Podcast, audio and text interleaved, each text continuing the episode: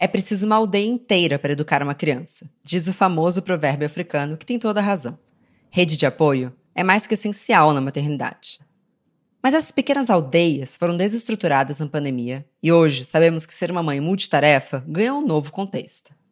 Por mais que muitas mulheres tenham o apoio de seu parceiro ou parceira e de familiares, a vida e as decisões maternas ainda são muito solitárias. Temos consequências em números, como as mais de 8,5 milhões de mulheres que deixaram o mercado de trabalho nesse período, mas temos as consequências invisíveis de mães que estão no limite e precisando de muito cuidado. Bom dia, óbvias! Eu sou Marcela Ceribelli, CEO e diretora criativa na Óbvias, e hoje converso com a criadora de conteúdo Flávia Kalina e educadora parental e especialista emocional Lua Barros. Esse é o primeiro de uma série de quatro episódios que tem como intuito falar sobre a mulher e sua saúde em todos os ciclos da vida.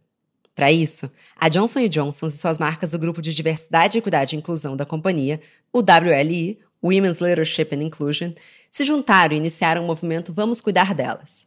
Esse episódio em especial tem o apoio de Johnson, que nesse Dia das Mães permitiu um importante diálogo sobre o cuidado na maternidade.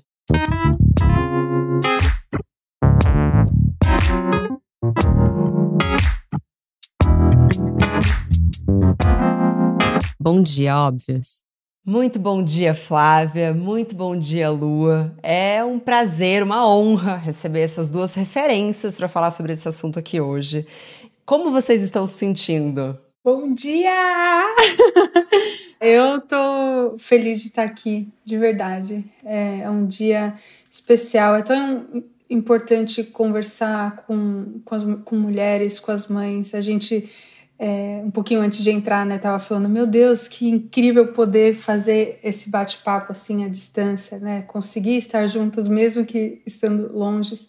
É, é uma honra conversar com mulheres é, que eu respeito muito, que eu admiro e tô, muito feliz de estar aqui, de verdade. Eu tô muito feliz também. É...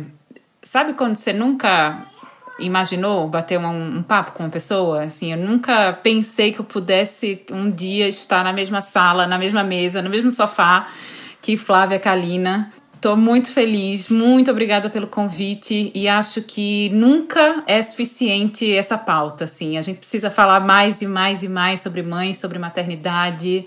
Então, tô feliz de estar aqui e acho que vai ser uma conversa bem boa. Eu, assim, já tô um pouco emocionada também, porque é lindo poder proporcionar isso. É... Bom, gente, deixa eu já tirar uma coisa da sala. Eu não sou mãe, mas estou a fim de aprender com vocês e acho que mulheres que não são mães também precisam ouvir, até para apoiar outras amigas que são mães, primas que são mães e por aí vai. Mas antes de a gente começar o nosso papo, queria que vocês se apresentassem. Então, é, começando então em ordem alfabética. Flávia, você pode contar um pouquinho sobre você? Eu sou né, Flávia Kalina, sou mãe de três crianças. Tenho a Vitória de 7 anos, o Henrique de 4 e o Charlie de 1. Então foi de três em três anos, sem querer, mas aconteceu. Eu sempre fui professora de educação infantil no Brasil, aí eu mudei para os Estados Unidos, comecei a trabalhar aqui em escolas Montessori, é, pré-escola, e trabalhei em sala de aula por mais de 10 anos. E, e aí eu comecei a trabalhar com rede social porque eu tive um problema com infertilidade, levei sete anos para engravidar, por isso que a minha filha chama Vitória. Meus três filhos são de in vitro, então para conseguir foi uma luta longa, longa, uma jornada longa, que eu sempre me emociono. E nessa espera de sete anos eu encontrei a rede social como um refúgio, assim, é um hobby. Comecei a fazer vídeo de maquiagem para brincar mesmo e comecei a ganhar uma audiência e opa, peraí, como assim? Só que eu sempre soube que eu não ia conseguir falar sobre maquiagem o resto da minha vida, porque a minha paixão sempre foi educação infantil. E depois que eu fiquei grávida da minha filha Vitória, eu falei: não, agora eu sinto mais confiança, porque eu tinha um pouco de medo de falar sobre educação infantil e eu já tinha ouvido esse julgamento de próprias mães da escola que trabalhava assim: ah, para você é fácil, mas espera você ser mãe.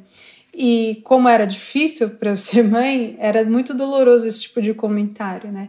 Então, quando eu realmente pude ser mãe, eu falei, puxa, agora eu, posso, eu tenho mais propriedade ainda para compartilhar. Não que eu não tivesse antes, eu acho que era uma imaturidade da minha parte, poderia ter começado antes, mas foi assim que aconteceu. Então, hoje eu tenho. Né, o meu principal canal é o YouTube, mas né, estou em todas as redes sociais. E eu acredito muito, assim como a Lua, é, numa criação com respeito. Eu falo muito sobre é, enxergar mesmo as crianças como pessoas. Eu sou uma pernambucana desgarrada da cidade que chegou em São Paulo e na primeira semana de emprego novo engravidou. Longe de mãe, longe dos amigos, sem fazer a menor ideia do que era aquilo. E, e eu vivi uma maternidade muito solitária, assim, e muito desinformada também, né? Eu sou mãe de João, Irene, Tereza e Joaquim. João hoje tem 12, Irene tem 8, Tereza tem 7, Joaquim tem 3. E eu sou uma mãe pré-rede social. E eu acho que isso foi muito importante para mim, para eu encontrar um caminho, sabe, para atravessar tudo aquilo. É, e, e longe da minha mãe também, eu tive a oportunidade de entender que mãe que eu seria. É, essa história vem na sequência com Irene, né, que chega quatro anos depois de João e, e me sacode. Eu digo que eu fui entrando na maternidade aos poucos. Então, João, eu molhei ali o pé, né? Irene, o, o, a água do mar subiu mais um pouquinho, chegou ali na cintura. Teresa foi um mergulho profundo, porque Teresa tem uma história de chegada que é um pouco diferente da de João e da, e da de Irene. Eu tive duas cesáreas, né, com João e com Irene, desnecessárias, conduzidas pelo médico, sem trabalho de parto, sem tentativa de nascimento é, via parto vaginal. E foi muito transformador poder é, conduzir o trabalho de parto com Teresa de um outro jeito, né? Me, me colocou em contato com um outro universo que eu desconhecia. E eu fui tão impactada por isso que eu transformei a minha vida a partir disso, assim, eu disse, bom, peraí, então eu tô tendo aqui a oportunidade de viver um negócio novo, já tenho dois filhos, mas tem um negócio aqui que eu ainda não sei sobre esse negócio de ter filho, que eu vou descobrir aqui com Tereza. E aí é um mergulho muito profundo, me, me remexe, me revira em lugares novos, dolorosos da minha própria história quando as coisas estão começando a se acalmar nesse, nesse âmbito da maternidade, eu me descubro grávida novamente do quarto filho, num momento muito difícil da minha vida, é, com as crianças. Então, a maternidade que tinha sido esse lugar de encantamento, né, pura ocitocina, né? Eu tava assim, eu fui no do da felicidade à tristeza profunda, assim. Então, num momento muito difícil da minha vida, eu descobri que eu estava grávida do quarto filho. E, e eu questionei se eu teria ou não esse quarto filho. E, e foi um processo muito, muito, muito bonito, porque Joaquim, que é esse bebê, ele vem com. ele vem me trazendo a possibilidade de um pacto novo sobre maternidade. Onde eu me liberto de um monte de ideal, de fantasia, de projeção, né, do que é ser mãe, para encontrar um caminho muito, muito autêntico de viver essa experiência ao lado de quatro crianças. E é muito marcante a chegada de Joaquim, porque é a partir dele que meu pensamento muda, assim. Eu era uma mãe muito jovem, mas muito estressada, assim, muito angustiada, sabe? Uma mãe que estava ali numa relação desgastada com as crianças, tudo na base do grito, tudo na base da, da barganha. É, se não fizer isso, não faz aquilo, sabe? Se não comer tudo, não tem televisão. Se não fizer a lição, não vai descer pro parquinho. E, e viver essa maternidade era muito exaustivo. Então, quando Joaquim chega, é para dizer assim: oh, tem outro caminho aí.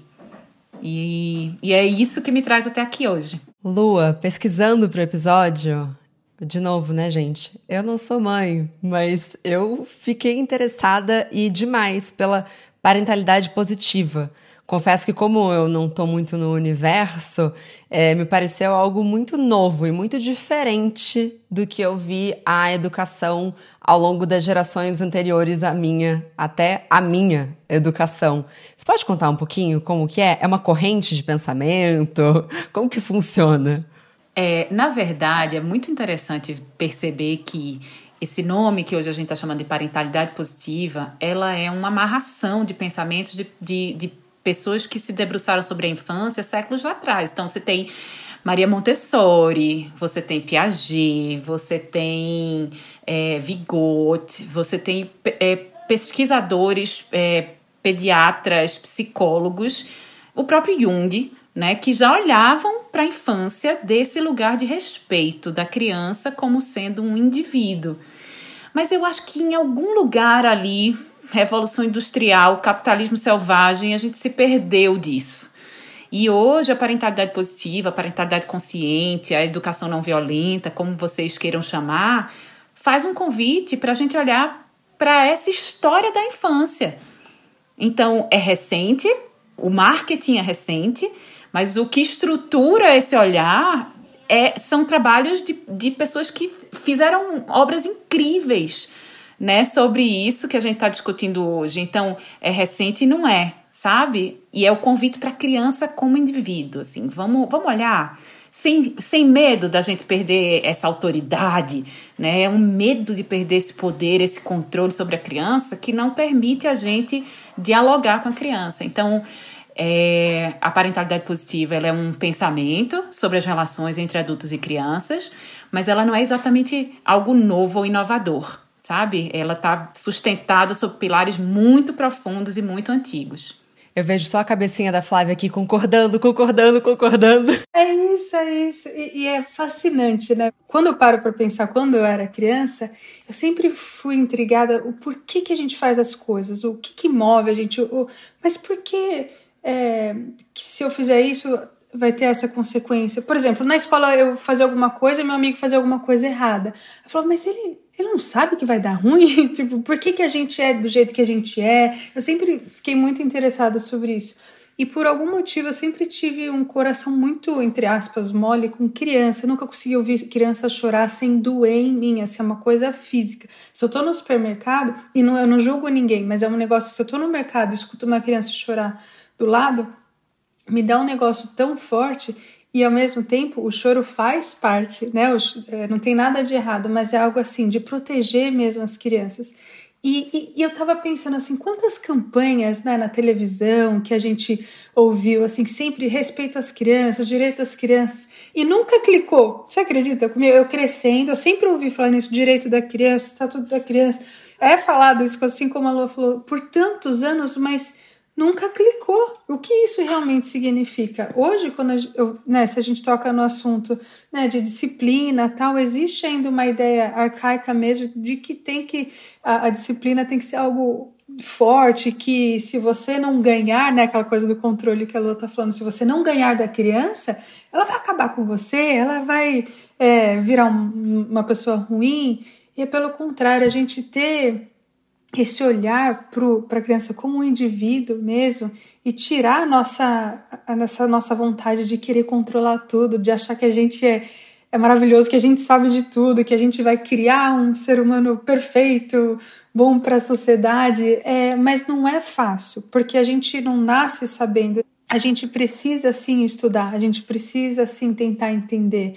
É, eu fico impressionado quantas mulheres que não são mães hoje que procuram esse assunto anos e anos e anos antes de serem mães. Eu amei que você trouxe isso, Flávia, porque eu acho que tem duas coisas aí que são muito importantes. Primeiro, é, se falar sobre a maternidade compulsória, né? Assim, cara, vamos questionar. Eu nunca questionei a maternidade, assim, nunca parei para pensar se eu queria ou se eu não queria ser mãe. Era óbvio para mim que eu seria mãe. E eu acho muito importante a gente conversar sobre esse, esse desejo, porque ele é um desejo social, né? Ele não é um desejo real. Gente, eu não sei dizer com certeza alguma. Tem dia que eu quero muito, tem dia que eu não sei. Eu tô num processo. Assim, é meio difícil, porque até os 29 anos todo mundo me falava que eu era muito nova. Eu fiz 30, de repente pareceu que eu tinha pouco tempo. Falei, mas gente, mas até ontem eu era muito nova, o que aconteceu? Mas enfim, é, é isso mesmo. E às vezes eu, eu digo do fundo do meu coração para vocês. Eu não sei. E não tem uma resposta, né, Marcela? Assim, não, não tem uma resposta, não tem um certo e errado. É de um campo do sentir mesmo. Às vezes acontece da gente nem sentir quando a gente vê surgiu a oportunidade ou você engravidou e você tá ali, você vai decidir se você tem ou não essa criança, mas eu acho que esse assunto ele é muito importante para as mulheres hoje, para a gente falar e a gente levar em consideração o não desejo da maternidade. Isso é muito legal. Ao mesmo tempo, ao reafirmar não quero ser mãe, lembrar que a gente compõe uma sociedade feita por mães e a gente pode ser rede Ser rede, gente, hoje é um jeito de maternar também, é um jeito de cuidar dessas mães. Então, isso é muito bonito, sabe? Por isso eu concordo super com você, Flavinha, sobre desse interesse recente das mulheres de querer entender sobre parentalidade, né, sobre essa educação sem violência, porque é um jeito de ser colo para essas mulheres que estão aí tão desamparadas. Olha, eu tenho muitas pessoas né, que me assistem, me seguem, e, e o, que eu tenho de comentários assim, eu não sou mãe, não quero ser mãe e gosto de te assistir. Eu tenho adolescentes que têm irmãos pequenos, porque é o que acontece muito hoje, os pais, alguns casais se separam, a mãe acaba, as mães são novas, tem um filho primeiro, aí depois separa, tem outro casamento, aí tem um filho bem depois com adolescentes dentro de casa, e os adolescentes também estão na internet e eles estão cuidando dos irmãos. E eles estão consumindo esse tipo de. Olha, juro, eu tô arrepiada. Eu fiz um vídeo dois, dois dias atrás. O que eu tinha de comentário assim, ah, eu, eu recebi. Oh, gente, agora vocês vão se funcionar, é porque é demais. Eu recebi uma mensagem de um menino de 18 anos, um menino, e ele que cuida do irmão de quatro. Desculpa. É que é muito forte, assim. Porque antigamente o menino nem era instigado a isso, sabe? Assim, e o menino me mandou um direct falando: Flávia, eu cuido, é, meus pais têm que trabalhar, eu cuido do meu irmão de quatro anos, é difícil, mas eu tô tentando fazer de tudo e obrigada pelo seu conteúdo. E eu, como assim? Então, assim, Olha, olha onde está chegando a conversa. Porque assim, a minha cabeça, como eu gosto de saber por que, que a gente faz as coisas, o que, que aconteceu lá atrás para a gente ser o que a gente é ou não, é, tem DNA envolvido, um monte de coisa. Então, o que acontece na vida daquela pessoa que foi, que teve abuso, que teve tudo de ruim e errado que podia acontecer com ela, mas ela conseguiu ser resiliente. Eu tenho um repertório pequeno, mas todos que eu consegui entender a vida dessa pessoa, todas falaram assim: teve uma pessoa que pegou minha mão, que me olhou, que foi o professor, que foi o mentor, que foi o, par o parente, é, que está falando dessa rede. E aí, depois de todos esses anos estudando, meu jargão, digamos assim, é ganhe o coração de uma criança. Porque não é só sobre ser a mãe.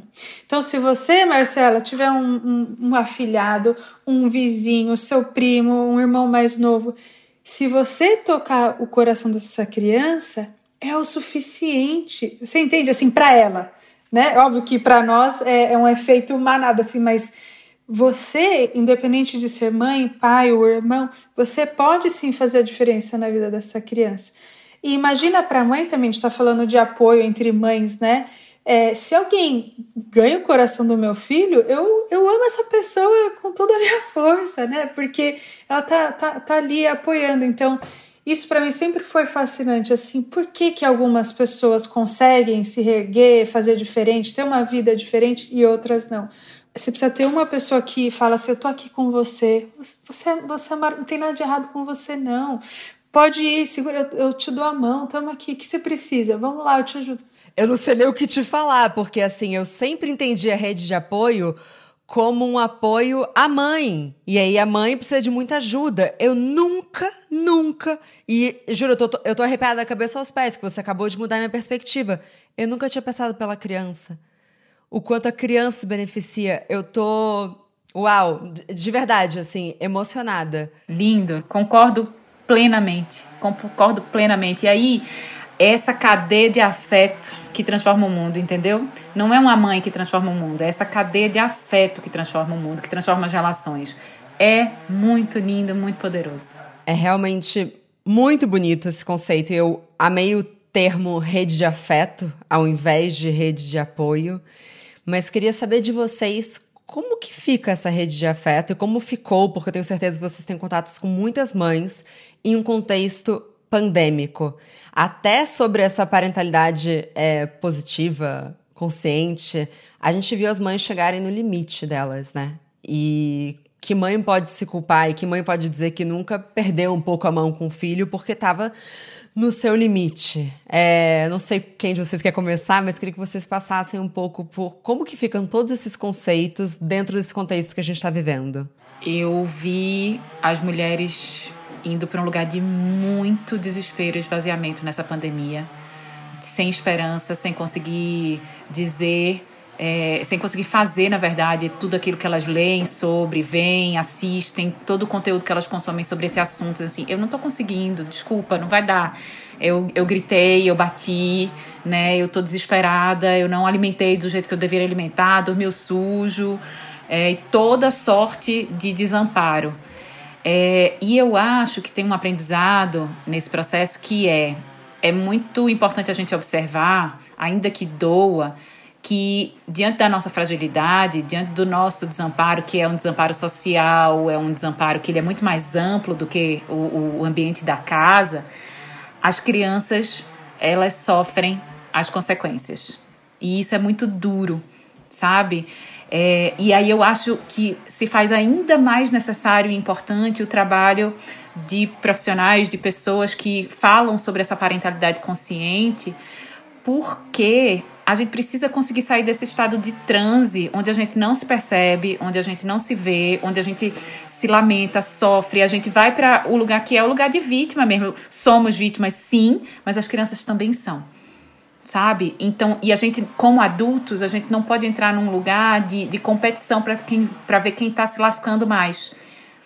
Porque tá difícil para todo mundo, mas a gente é adulto. A gente é adulto, a gente é adulto, a gente é adulto e a gente precisa lembrar de ser adulto. A gente precisa lembrar que a gente pode dar um passo para trás e respirar. Essa ferramenta, simples assim. A gente precisa lembrar de respirar, mas a gente vai para a apneia eu seguro aqui, ó, no pulmão, encho o pulmão de ar e vou, vou, vou fazendo, fazendo, fazendo, gritando, gritando, gritando, me esvaziando, me esvaziando, me esvaziando. Quando eu vejo, eu tô violenta, eu tô afastada, eu tô desconectada, eu não quero estar tá ali, porque simplesmente eu não tô conseguindo lembrar de parar e respirar. Então, eu tenho muito orgulho do trabalho que eu. Acho que o meu trabalho esse ano de pandemia ganhou uma proporção maior porque eu tô ali segurando na mão das, dessas mulheres e homens também, dizendo assim: lembra de respirar, lembra de respirar, lembra de respirar. Não vai fazer passar, não vai desaparecer, mas a gente vai conseguir lembrar que a gente é adulto da relação, sabe? E eu acho que esse tem sido o meu mantra, assim. É um grito de socorro, né? Porque a demanda é tão gigante, a gente sabe, né? Ah, mamãe, eu, eu, eu quero, quero Aí as mães, né, principalmente falam: e aí, e quem tá cuidando de mim? Então vai te catar, não tô nem aí. E aí é, vira aquela bola de neve, né? Esses primeiros anos são tão sensíveis, né? E são tão preciosos. E um ano na nossa vida é um pouco mais curto do que um ano na vida da criança.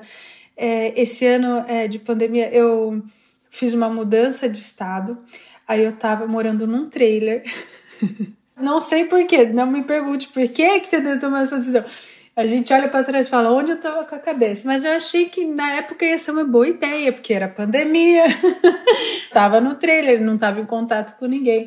Mas brincadeiras à parte, foi, foi bom assim, porque a gente tem realidades de vidas diferentes, né? Às vezes é mais difícil para umas pessoas. Eu tenho bastante ferramentas para lidar com os meus filhos, porque eu estudo, trabalhei. Eu falo que as mães assim, mas eu sou mãe de primeira viagem, não sei nada. Como você sabe? Eu falei, gente, eu tive muita experiência com os filhos dos outros. Você sabe que é ficar em sala de aula, ter 15 alunos? Você tem essa experiência. A própria Lua falou, com o meu quarto filho, eu já tava craque.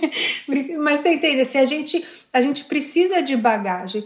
Então, é difícil comparar um com o outro, mas foi legal eu viver num, num, ambiente bem pequeno, era tipo uma latinha de sardinha assim, pequeno, tentando é, dar aula em casa para minha filha, porque eu, tinha, eu queria fazer homeschool, era o meu sonho fazer homeschool. Imagina, tua experiência, professora, tranquila, mas trabalhando período integral, morando num trailer com um bebê. Então, assim, aí que eu falei, onde eu tava com a cabeça, né? É, mas foi muito bom me colocar no lugar, né? Porque aí eu tava em situações que muitas mães estavam também. Eu não tinha para onde gritar, porque a gente tava num trailer, não podia sair, não, não podia ir num cômodo do lado. Nem isso dava, porque se eu tivesse um estresse com meu marido, e aí? Não, tá ali, sabe? Então eu consegui é, viver assim tão de perto a realidade de todos, só que aí a gente tem que fazer escolhas, né? Quando a gente fala que a gente é o adulto, eu acho que essa é a diferença entre nós e as crianças. Às vezes a criança não vê saída, não vê é, a, a, solução de problemas dela, é, na, o repertório dela são menores.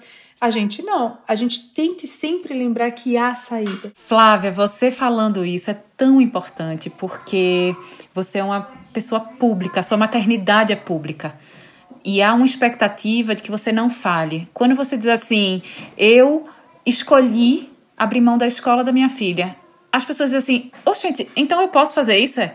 Então quer dizer que pode? Eu, é, é, se ela tá fazendo, se ela tá dizendo que não tá dando conta, então quer dizer que eu posso também. Eu posso não acompanhar o EAD do meu filho. Meu filho pode, inclusive, repetir de ano, né? Porque, caramba, é só um ano. Tem tanta vida pra frente, tanta vida pra frente. Eu acho que a gente Nesse processo, a gente vai para um, um, uma busca do controle da perfeição que é adoecedor. Então, a gente pode sim abrir mão daquilo que está nos sufocando, entendendo que a vida ela vai seguir, a gente vai conseguir acompanhar. A vitória ela não vai ser prejudicada porque ela não, não estava ali na escola nesse um ano. Não vai. E a gente precisa acreditar nisso, sabe? Assim, acreditar no processo das coisas porque a vida é muito maravilhosa para frente. Então, calma, vamos respirar, vamos respirar, meu povo. É, e o que eu ia falar é que assim, Quantas crianças viveram num trailer? Olha que legal, quanta coisa que ela deve ter aprendido, que gostoso, que aventura, sabe? É, ela tá com 12, daqui a pouco ela tá com 23, né? O tempo voa, olha que oportunidade de estar tá junto. Assim, aquela que é filha ainda, mas quanto eu saudade de tempos que eu tava com a minha família, sabe? É, como eu gostaria de. Enfim, sempre tive pais que trabalhavam muito, né? Muito fora de casa. Então, assim, fico imaginando, era o sonho da minha vida com 12 anos estar num trailer com os meus pais. Então, que gostoso. Olha, o motorhome é meu sonho. Não, é, é fascinante. É, o pessoal até pergunta assim, fala, você vai vender, né? Porque depois dessa experiência, gente, não, eu quero ter minha casa, mas hoje eu descobri que eu prefiro mil vezes do que hotel, porque tá todas minhas coisas lá, tudo prático. É, é demais, é demais. Quando a pandemia passar, você me aluga, tá? O motorhome. Gente, eu vou fazer isso, vou fazer uma estação aqui na Flórida, trilha Flávia Calina, vamos fazer as temporadas. Mas de verdade, assim, foi, foi uma experiência muito forte e era a gente, eu e o Ricardo tinha que ter conversas constantes. Ele tem a personalidade diferente de mim, ele é mais é, tem menos paciência, então é, é uma conversa constante e a gente se descobre o tempo todo, né? Descobre as nossas limitações, que acho que é uma das coisas mais difíceis para mãe, assim, porque a gente idealiza, né?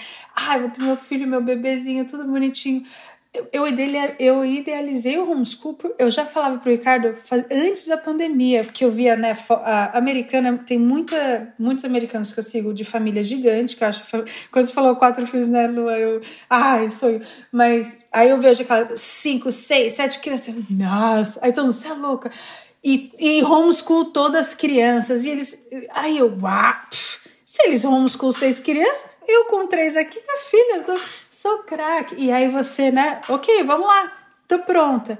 Mas, gente, não tinha uma semana que eu conseguia ser consistente.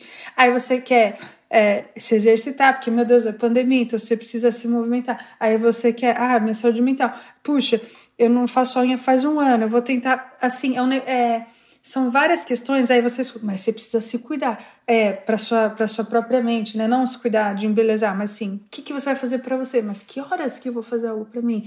E aí de madrugada, mas de, eu sempre fui da madrugada. E agora eu não, não consigo mais. Eu não tenho mais chega às 10 da noite, eu digo, quem sou eu? Porque eu era, ficava uma da manhã, duas da manhã criando. Agora às 10 da noite eu tô dormindo quase toda noite maquiada, porque eu vou pôr as crianças para dormir pronta pro dia ainda. Falei, ah, depois que eles dormirem eu vou tomar banho, fazer minha rotina. Eu acordo no outro dia com, com a máscara toda grudada na cara, toda com a roupa do... Gente, então assim... É uma realidade que ninguém estava preparada. Vocês falando, eu lembrei que eu li um texto, agora não lembro direito se era um texto, mas acho que era do El País. Talvez seja essa da Eliane Brum, falando: mães, não peçam desculpa quando a criança entrar no call. O call que entrou na vida da criança. Então, porque é quase explicar o inexplicável, né? Seus pais estavam em casa, eles estavam disponíveis para você. Agora eles estão ali, mas não estão. Como que foi para vocês explicar para os filhos de vocês esse contexto? Dá para explicar o inexplicável? Eu falei sobre isso hoje. Eu tive uma reunião, a gente, eu tenho uma iniciativa que chama Rede Amparo. E a gente vai promover uma, uma semana, uma jornada com vários, diversos temas, né? Maternidade e luto, maternidade e corpo, maternidade e trabalho gratuito para quem quiser se inscrever lá no site da Rede Amparo. E aí tem quatro mães das 17 que estão amamentando e elas dizendo assim: ai, é, tô com medo porque não é mais bebezinho, é aquele bebê já grande, que, de um ano e meio, que ainda amamenta, mas que fala, mete o pé na cara da mãe, aquela coisa, né? E a gente falou isso assim: olha, a Rede Amparo é um lugar de acolhimento materno e de, um, de acolhimento das mulheres. Então, assim, a gente não vai se constranger pela presença dos nossos filhos. A gente não vai se constranger se alguém abre a porta, se, se faz barulho, se. Né? Não vai. A gente precisa fazer esse pacto, porque se a gente fizer esse pacto de não se constranger pelas, pela presença dos nossos filhos, aí a gente começa a transformar um pouquinho essa relação da maternidade com o trabalho, do espaço que a criança ocupa versus o espaço que a criança não é bem-vinda. Então, já que o trabalho veio para dentro de casa, a gente precisa sair da tensão, né, de manter o trabalho como ele funcionava. Não, não vai ser possível manter o trabalho como ele funcionava. Agora tem criança chorando, pedindo, pedindo para limpar o bumbum, pedindo para pegar o brinquedo, pedindo água. E a gente vai ter que conciliar essas duas coisas. E se a gente muda a nossa perspectiva, a gente encara isso com mais tranquilidade. Porque é óbvio que, que pode ser chato você ser interrompido, é óbvio que é difícil você estar tá tentando escrever um texto e a criança fica ali o tempo inteiro pedindo coisas. Mas se a gente muda um pouquinho a nossa perspectiva e o nosso olhar para essa criança, eu acredito que a gente tem chance de atravessar de um lugar mais possível, sabe? Menos pesado, assim. Ai, meu Deus, tudo que eu queria era não estar aqui, era que essa criança estivesse na escola. E aí a gente fica brigando com a realidade. A realidade a gente não vai mudar. E normalizar o comportamento das crianças, porque muitas pessoas esperam que a criança seja um robô, porque se a criança interromper, ela tá, a, a, perspectiva de algumas pessoas é que ela é mal criada, que ela é mimada, que ela não tem limites. E, e quando você vê que todas estão interrompendo, você fala: ai meu Deus, meu, meu filho não vai ser não é uma má pessoa, meu filho não é uma pessoa. Normalizar mesmo, as pessoas entenderem a, a, a época do desenvolvimento da criança que ela está, né? Então a criança de um ano e meio ela vai chorar, ela vai querer você, ela vai querer mamar. A criança, a, até as mais velhas, elas entendem, mas dá para colocar né, um limite maior, mas às vezes vai interromper. Então, a gente entender também é, o que é normal, né? O que, o que é aceitável. E, e é ok falar, não, agora eu estou ocupada. Uma das coisas mais desafiadoras para mim, porque como eu gravo bastante, é o som, o áudio, né? É, então, se você é interrompido, você tem que começar de novo. Aí você já perdeu a linha de pensamento e tudo, né? Então, a, o treino sempre era assim: põe a mão no meu braço, que aí eu sei que você quer falar. Assim que eu terminar a frase, eu paro e presto atenção em você. Mas quantas vezes você acha que eu tive que fazer isso? Uns três anos, assim. A maioria das vezes ainda eles interrompem, mas muitas vezes eles, quando eles colocam a mão em mim, eu. Ah, você valeu a pena todos esses anos explicando e pedindo. Mas sabe, a gente normalizar mesmo esse tipo de comportamento e, e ter conversas francas, né? Não conversa de adulto, mas explicar para as crianças, a, a falar a verdade, né? A gente tem mania de, de mentir, ou porque é mais fácil, ou porque a gente não sabe como falar, ou porque a gente acha que eles não entendem. A criança tem uma percepção tão incrível da, da, da, vida, ou se ela não tem uma percepção, ela inventa, que é mais perigoso ainda, né? Então ela vai criando coisas na cabeça dela que ela acha que é, e se a gente não conversa, ela fala, ah, então isso é minha verdade. Só um parênteses aqui, a realidade meu, meu filho ontem, a professora perguntou, o que, que sua mãe faz? Ele falou, ela come salada, toma café é, põe eu para jogar videogame e para assistir televisão. De misericórdia. Essa é a percepção que você. Gente, o filho tem quatro anos. Ele falou, professora, que eu como salada, tomo café e põe ele para jogar videogame. Meu Deus do céu. Achei que você é uma boa mãe, Flávia. Achei que tá ótimo. Na minha percepção, você é a melhor mãe. Vou mandar um bilhete pra professora, filha. Eu juro que eu não faço só isso. Mas foi legal, porque eu falei, olha. Aí eu não que eu quero mudar completamente a percepção dele, mas eu falo, então vamos melhorar aí, né? E, e, eu nem deixo ele jogar videogame durante a semana, porque dá problema, é só de final de semana. Mas você vê como a cabeça deles funciona. Então, quanto mais, né, essa conversa, ó. É, é às vezes a, a Vi fala, Vi, como ela é mais velha, né, tem sete anos, ela fala, ah, mas está no celular. Eu falei, filha, o celular é, é o meu computador. Meu marido fica bastante no computador, eu quase não sento no computador, fico no celular. Eu falo, então, é, é, é difícil você entender e eu entendo, mas por... aí eu sempre mostro. Ou eu tô no Notes, ou tô fazendo umas notas, ou tô fazendo uma pesquisa. É, eu falo, ó, olha o que eu tô fazendo agora, eu tô pesquisando para isso, para isso. Assim, numa linguagem simples, mas falando a verdade. Falo, ó, a hora que eu terminar, então a gente vai fazer isso, isso, aquilo, e tentar cumprir. Às vezes não consigo também. Aí ela fala, mas você falou que a gente ia fazer aquilo. Eu falei, falei, e eu me desculpa, realmente eu não calculei o tempo direito, agora a gente vai ter que fazer tal coisa.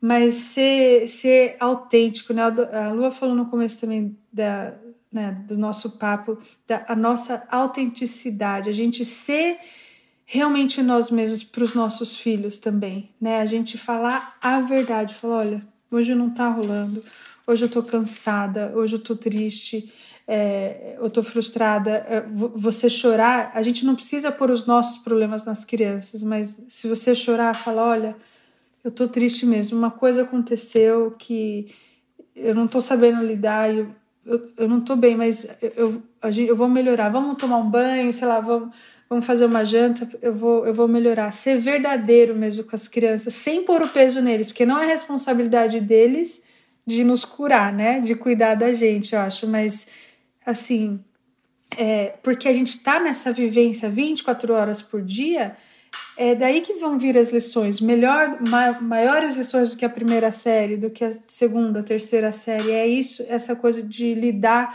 com o nosso dia a dia mesmo, de lidar com o chefe, de lidar com é, ser interrompida 20 vezes e, e ter que regravar tudo de novo, né? Então é uma construção e que a gente é tudo novidade e tá todo mundo aprendendo junto, né? Flávia, sabe uma coisa que eu queria muito ter a oportunidade de te dizer é que eu acho muito muito bonito uma coisa do seu trabalho, que é a coerência. É, eu acompanho seu trabalho desde que você se maqueia. Mentira! É muito bonito ver que não é sobre as crianças, é sobre a família que você não coloca as crianças nesse lugar é, de o, o spot não é delas, é, é, é, do grupo, é do conjunto, e a conversa é sobre esse conjunto que é a família de vocês. E isso é muito bonito. E, e eu sei que é facilmente confundido, né? As, as pessoas hoje elas me perguntam, imagino o quanto perguntam para você sobre essa coisa da exposição das crianças. E, e eu acho que você faz um trabalho muito bonito, assim, de, com muita coerência. Não, não é não é sobre as crianças. Obviamente que tem, elas estão ali colocadas no contexto da família. E isso é muito legal porque você é uma defensora da infância. Então, é, saiba que quem observa com atenção consegue perceber isso, assim, sabe? Tá muito bem colocado. Isso é muito bonito. Agradeço demais, demais, demais. Esse sempre é, foi um dos maiores dilemas da minha vida. Imagina assim, eu falo, respeitem as crianças. Aí eu, eu estou respeitando os meus filhos, eu é, né, exponho eles né, no vídeo, na internet. É uma conversa diária, interna, com meu esposo é, do que a gente mostra, né? O que tem gente mostra birra, gente, eu não vou mostrar birra nenhuma. Não quer, aí, aí, aí tem gente que confunde, ah, quer parecer perfeito. Não, mas peraí, a criança tá fazendo birra, você vai pegar o celular e filmar ela? Me parece um pouco surreal. Quem acompanha de verdade entende o propósito, né? E, e que nem a, a Vi já tá num outro mo momento de vida, a pessoa lá não aparece mais. Eu falo, por que eu não fico assim? Vi, Henrique, aparece é natural, porque ela tá mais. É, ela nem tá tão mais perto de mim, porque ela tá fazendo as coisas dela. O bebê tá com a gente o tempo todo, então eles aparecem mais, né? O Henrique, ele é mais ele adora concentrar nos brinquedinhos dele, então, né, não aparece, mas é uma conversa tão importante também, né, Lua? Porque é, existe isso agora, né, de você filmar as crianças e em, em uma situação constrangedora ou de qualquer coisa para é, provar algum ponto, né? E aí se viraliza, aí é, é aquele mar, enxurrada de comentários que de pessoas aleatórias falando, falando um monte de bobagem. Então, quando eu comecei, era, era mais difícil para mim ainda, porque ninguém estava mostrando. Hoje, todo mundo mostra os filhos, né? Então, até eu acho que, como é mais comum, normal, você entende? Não, não sei explicar, mas assim, eu nunca quis que eles fossem protagonistas de jeito nenhum. Eu nunca mudei o nome do meu do meu canal era sempre Flávia Kalina, porque era sobre mim e sobre as minhas experiências e sobre o que, que eu queria ensinar. E hoje, e a gente estava falando né, de eu conversar com as crianças, eu falo para os meus filhos, eu falo, olha, tem é, pais, mas que pedem ajuda e, e a mamãe está tentando fazer o melhor, só que tem coisa que eu sei, que eu estudei, que eu gosto de fazer, e aí eu consigo ajudar as pessoas a fazerem isso. Então eles já sabem sobre o que, que é o trabalho, sabe? Então, você, gente, sei lá, vamos filmar uma receita, alguma coisa, falo, ah, você quer ensinar isso? Quero, quero. Aí eles já falam, né, mamãe, mostra aqui. É óbvio que eles não entendem dimensão, de números, mas eles. A gente já tem conversa sobre que foto postar então, assim, tem fotos mais íntimas, né? Tipo, no banheiro, assim, eu, eu posso mandar essa foto para vovó? Aí eu falei, mas é só para vovó. Então, eles sabem também a diferença de que foto é o que, ou então, às vezes eu falo, essa foto eu vou guardar só pra gente, a gente nunca ninguém vai ver, essa foto é nossa pra gente lembrar desse momento. É, mas é uma conversa constante, né? É, porque daqui a pouco vão ser adolescentes também aprender o que, que expor, o que colocar, como usar, tudo, né? Tudo a gente tá, a gente tá vivendo uma era que ninguém nunca passou, a gente não tem como pedir nem ajuda para os nossos pais. Acho que os valores, né, algumas coisas nunca mudam, mas algumas situações desse, desse mundo novo de internet não tem nem para quem perguntar, fala, como que foi? Que como que você lidou com isso, né? Eu não tem, não tem, né, onde buscar. Mas também poder ter esse diálogo é, é um privilégio, né? Assim, que também nossos pais não tiveram, né? Flávia e Lua, eu poderia, assim, fazer um novo programa em que eu recebia vocês semanalmente. Eu não sei nem o que dizer, assim. vocês são maravilhosas. Na verdade, assim, eu vou dizer, foi uma honra presenciar esse encontro. É, então, queria agradecer vocês, mas antes da gente finalizar completamente, queria finalizar com o nosso tema central aqui. Queria ouvir um pouco de cada uma de vocês como que as mulheres podem encontrar essas redes de apoio, redes de afeto. É, e queria também, é, Flávia, que você contasse um pouco desse seu trabalho como embaixadora de Johnson's, que é a patrocinadora do episódio. Nossa, é uma honra. É, o trabalho com o Johnson fez cinco anos. Começou com uma pequena conversa. Eu nunca vou esquecer computadorzinho embaixo do braço, indo lá no escritório. Eu disse, hey, a gente tem muito em comum, vamos conversar. e eles sempre foram super é, abertos, porque a gente tem é, esse vínculo, esse laço, né, do cuidar das crianças, do cuidar das famílias. É, então, simplesmente é uma honra ter uma marca que, que tem os valores alinhados, né, com, com o que eu acredito. E esse ano, né, dos, do Mais Juntos, é tão importante, é tão importante, porque é essa troca diária que eu acho que faz a gente crescer. No momento que a gente está cada vez mais isolado por estarmos ocupados, fora a pandemia, né? Pensa assim, antes da pandemia, também a gente estava conectado, mas às vezes nem tanto, porque é muita demanda, toda mãe que, que tem filhos pequenos é natural que se afasta dos amigos, que se afasta da família. Acho que não existe uma mãe que não teve alguém que ficou bravo com ela porque ela não respondeu mensagem, não respondeu não sei o que. É... E às vezes dá tempo, mas ela tá tão cansada com a cabeça em outro lugar que ela também não consegue nem engajar naquela conversa. Então, esse mais juntos, de repente, as pessoas só observarem de longe, às vezes você só acompanhar uma conversa à distância já, já te já te traz o que você precisa, né? Então eu tô, tô muito feliz com assim, as pessoas estão às vezes ouvindo esse podcast, já tá fazendo parte dessa conversa, quer dizer, ela tá não tem nem força para pôr para fora, mas parece que ela já fez parte disso. Então é, é incrível. E eu diria para as mães assim, quando buscar apoio, né?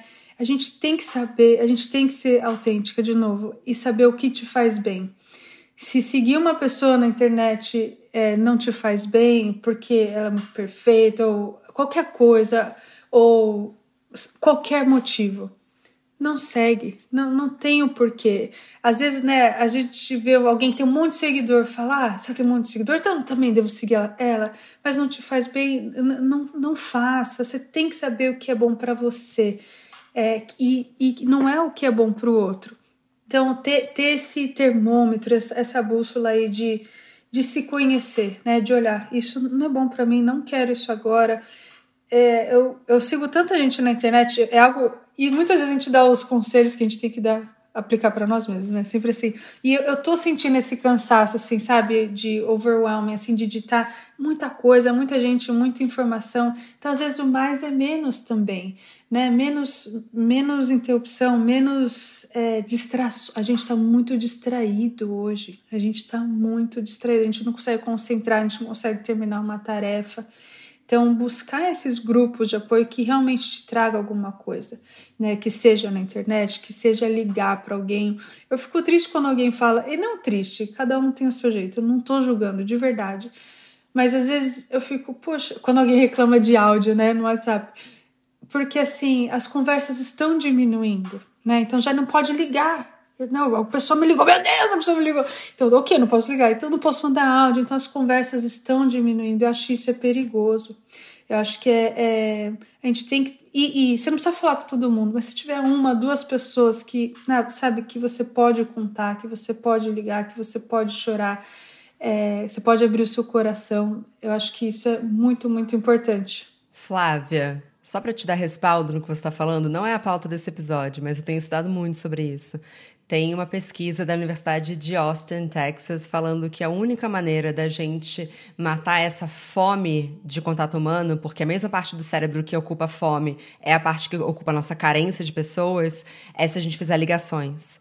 É, eles comprovaram que mensagem de texto, tudo que não tem esse, esse contato direto de reação e resposta, não está soltando oxitocina. Então o, o, corpo não computa como contato humano. Só uma claquete para te dar razão. Você tem razão. Que incrível, né? Olha, é, é isso. Muito lindo te ouvir, Flavinha. E eu fico pensando, né, que a maternidade ela é uma, uma jornada eu, eu costumo dizer que os filhos eles são as melhores escola de, de autoconhecimento que a gente vai encontrar. Né? Não, não vai ter outro, outra melhor. E por que isso? Porque à medida que a gente vai se colocando nessa relação, a gente vai aprendendo sobre a gente. E aí a gente vai conseguindo fazer esse filtro que você falou, né? O que é que me serve?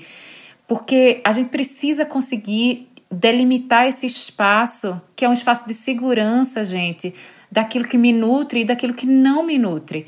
E as redes sociais estão aí abarrotadas de pessoas que não nos nutrem. E, e, isso não significa que elas não são boas pessoas, mas elas não nos servem e tá tudo bem. Né? Então a gente precisa conseguir ter essa conversa sincera com a gente, né? O que, que a gente quer, que, que tribo a gente quer fazer parte, entendendo que tem todo tipo de tribo aí, é mundo afora, internet afora. E essa coisa que vocês falaram, esse dado sobre a ligação, Gente do céu, não, é, é isso, assim, a gente tá tão assoberbado, tá tão em si mesmado, né, que é nessa, nesse lugar onde a gente só está em si mesmo, que atender um telefonema do outro às vezes parece que é atrapalhar, porque a gente não pode parar, a gente não pode parar o que a gente tá fazendo.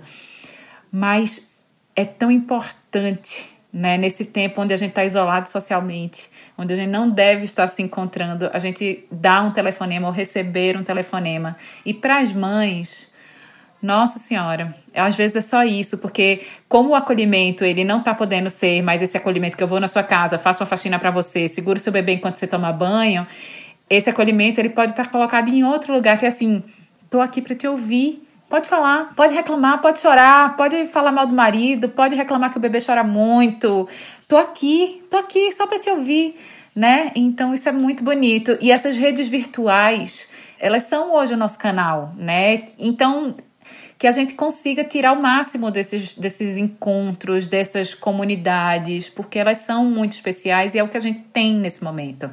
Então, era muito bom um tempo onde a gente tinha encontro de gestantes com bebê, vamos, vamos fazer uma dança com bebê, vamos no, no, no parquinho com bebê, mas já que não está sendo possível nesse momento, que a gente consiga se nutrir um pouquinho dos outros encontros, ainda que sejam os encontros virtuais. Gente, que encontro!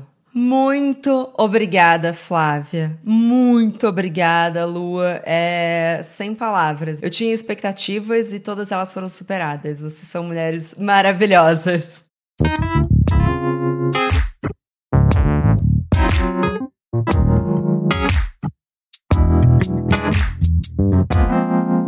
Muito obrigada também a você que nos escutou até aqui. Mas a nossa conversa não tem fim. Continuamos semanalmente na nossa newsletter, que você pode se inscrever no www.obvious.cc, no Instagram, arroba e com comentários e sugestões sempre com carinho, no bomdia.obvious.cc. Bom dia, Óbvias!